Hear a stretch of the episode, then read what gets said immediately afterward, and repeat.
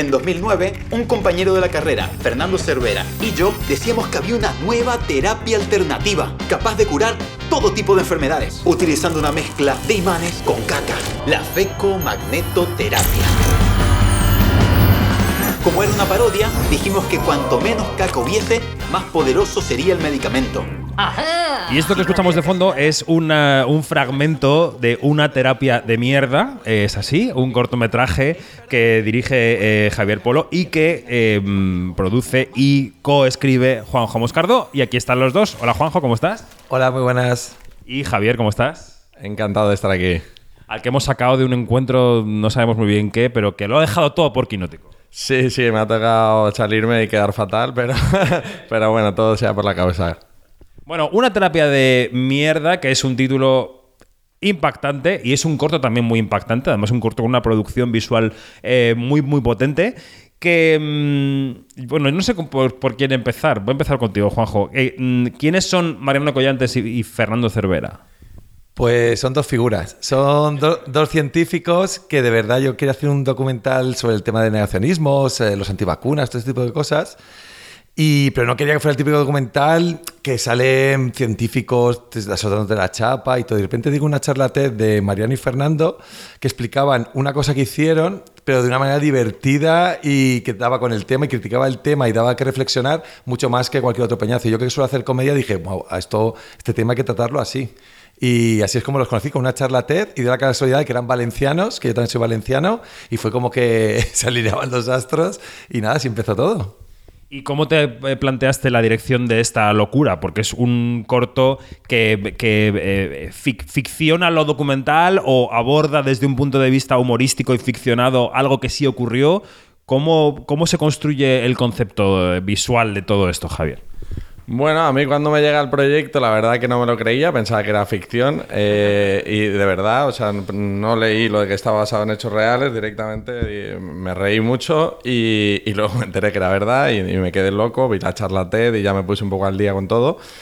Y lo primero es agradecer a Juanjo porque ha sido la persona que me ha dado total libertad, ha confiado mucho en mí, a pesar de que le he cambiado bastante la idea que él tenía. Eh, sí. Y primero que nada...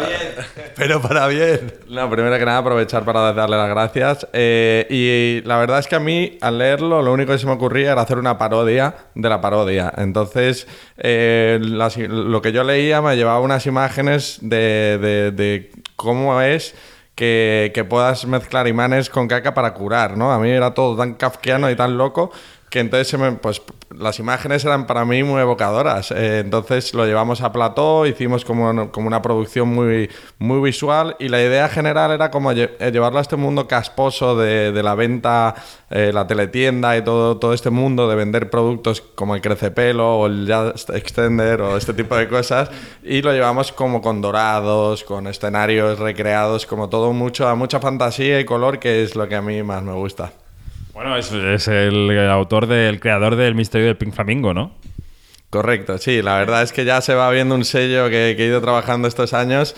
Eh, justo acabamos de, de hacer también un- una colaboración en un documental de, de Juanjo, que dirige Ana Ramón, que también estuvo en el, en el corto. Bullrun, que hemos hecho un, un videoclip con Lori Money que es pura fantasía y bueno, pues eso, ya creo que cada día hago cosas más zumbadas y, espero que la audiencia algún día me diga que pare, porque si no, no voy a parar. Un poco sello Las Vegas, ¿no? Lo tuyo. Un poco sello Las Vegas. Una cosa así como con cuellos de pico. Muy bien. Eh, vamos a, a profundizar un poco en la historia de estos dos científicos, eh, Juanjo, porque claro, ellos estuvieron dos años eh, preguntándose por qué nadie les desenmascaraba. O sea, por qué nadie eh, les cuestionaba una terapia con mm, mierda que curaba enfermedades y con el, con el- el magnetismo y tal. O sea, mm, eh, ¿puedes, puedes detallar un poco la historia? Porque a mí me parece alucinante. Cuando yo veía el corto decía, ¿cómo, ¿pero esto cómo puede ser? Sí, sí, tal cual. Ellos estaban muy indignados con todo el tema de las pseudoterapias, terapias alternativas, como eran ta- tan permisivas.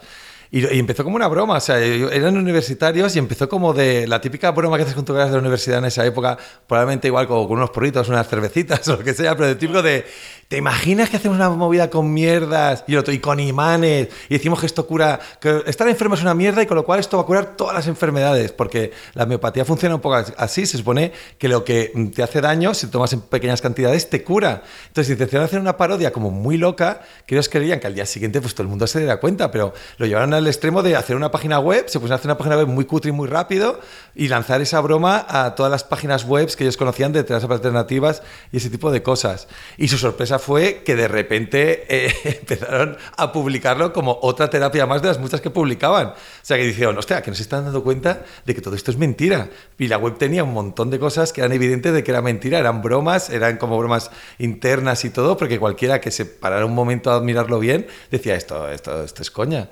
Entonces fue muy chocante y decidieron dar el siguiente paso, que fue pues, oye, vamos a fomentar a ver hasta dónde llegamos. Y efectivamente, no solo es que nadie se diera cuenta, sino que tuvieron ellos al cabo de dos o tres años que decir, oye, eh, que todo esto es mentira que todo esto no lo hemos inventado, que empezó así y esto es todo lo que hemos conseguido. Y es cuando toda la gente flipó y fue muy bueno porque a nivel mediático dio un impulso muy grande a la idea esta de es que no te puedes fiar de las alternativas porque no hay ningún control para verificar que eso funcione o no funcione. Si saco la nuestra, tened cuidado porque si estáis siguiendo alguna es que probablemente no hay ningún control tampoco. ¿Ellos dónde están ahora? En la cárcel, que nada.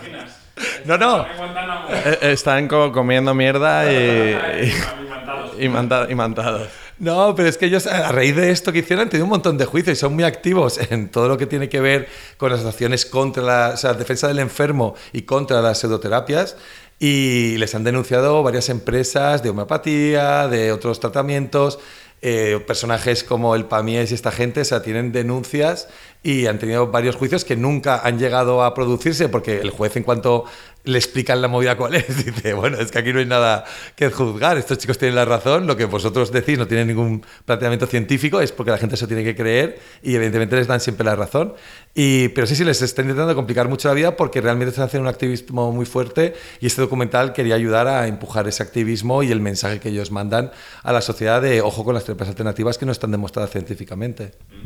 Oye, los efectos visuales del corto que tiene ahí su curro, eh, ¿esto eh, en qué punto surge abordarlo así? Y yo no sé si hace falta mucha financiación o no, o muy buenos contactos. ¿Cómo ha sido el proceso de hacer esto? Eh, un poco de todo. La verdad que la labor de, producción ha ayudado mucho porque conseguimos el apoyo de, de de Apunt y de ICA, que, que ya es bastante para, para, un corto como este, tan, tan arriesgado, ¿no?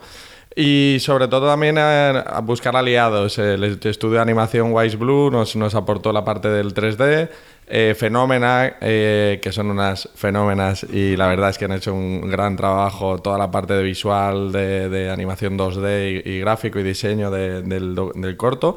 Y luego eh, los estudios, ahí también nos asociamos con Inaudita, que tienen todos los estudios y pudimos hacer toda lo que es la puesta en escena allí. entonces eso, un poco cuatro productoras valencianas unidas por, por esta causa y dándome rienda suelta a mí para hacer mis, mis locuritas, así que así se, se trabaja muy a gusto.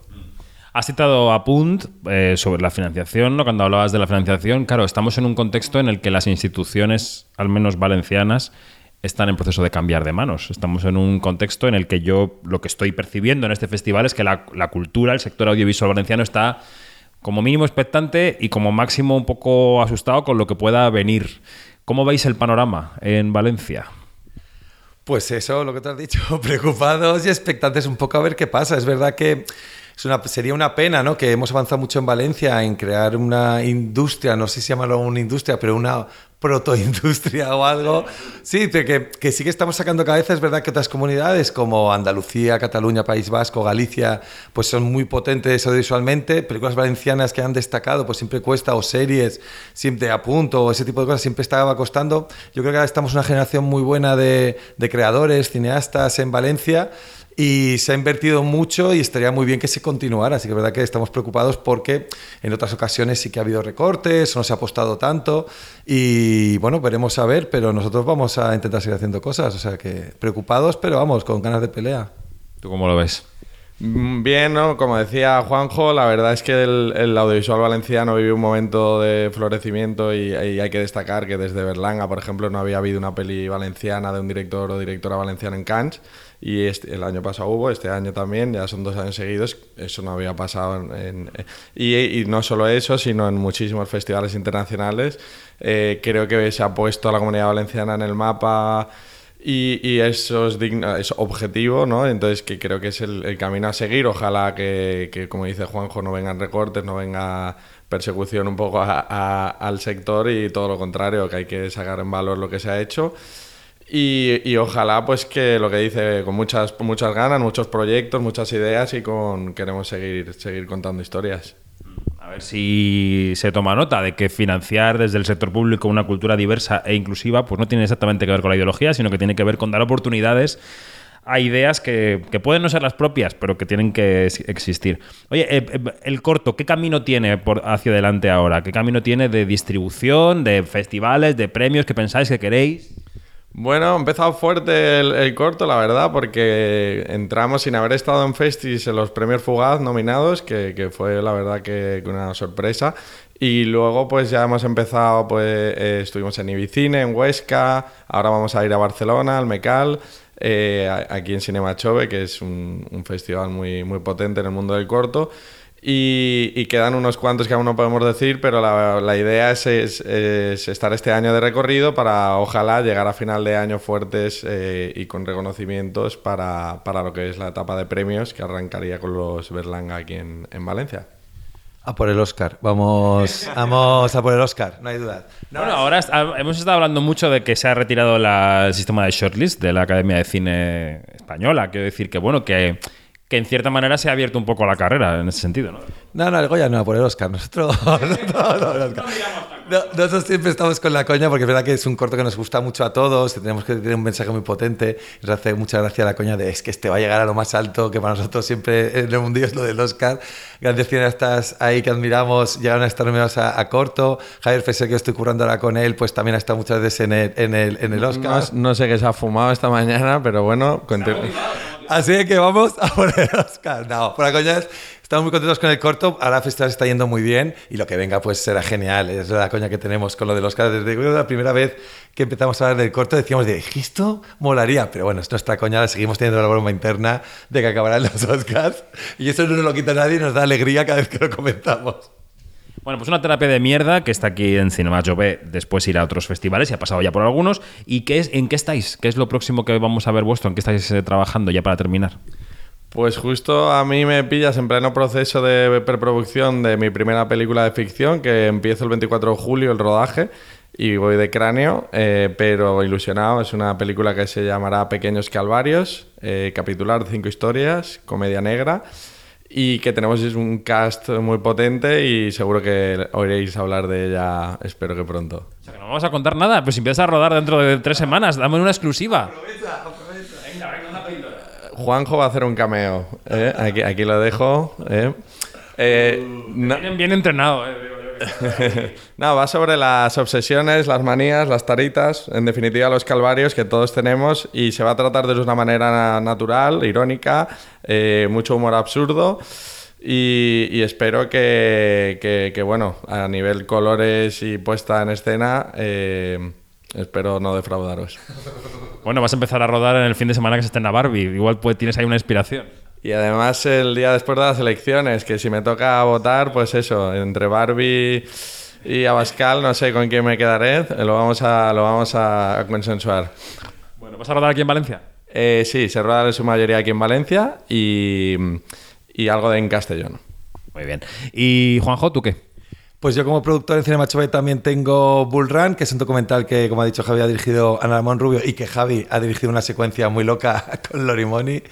Y ahora como guionista, es que soy sobre todo guionista, me he metido a producir también algunos proyectos, pero sobre todo guionista. Estoy en una serie ahora para una plataforma con Javier Fesser, que hemos creado María Mínguez y yo, y somos los dos los guionistas, y vamos, es un proyecto que estamos mega emocionados, porque si todo va bien se rodará muy pronto, o sea que será la primera vez que además Fesser rueda algo que no ha escrito él, pero él le encantó el proyecto, entró y para nosotros nos preguntaron, ¿qué, qué director os gustaría que dijera esto? Y nosotros, pues, ¿alguien como Fesser estaría bien? Ah, pues se lo mandamos a Fesser. Y nosotros, no, alguien como Fesser. Y de repente, pues esas casualidades de la vida le encantó, ha entrado de lleno y, y súper contentos y orgullosos. ¿Y de esto qué se puede contar?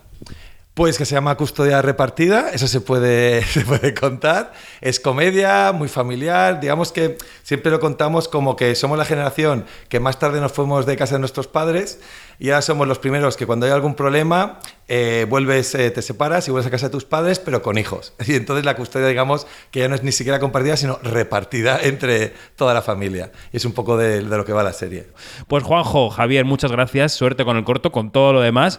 Gracias chicos, que vaya bien. Muchas gracias a ti, un placer. Muchas gracias, David.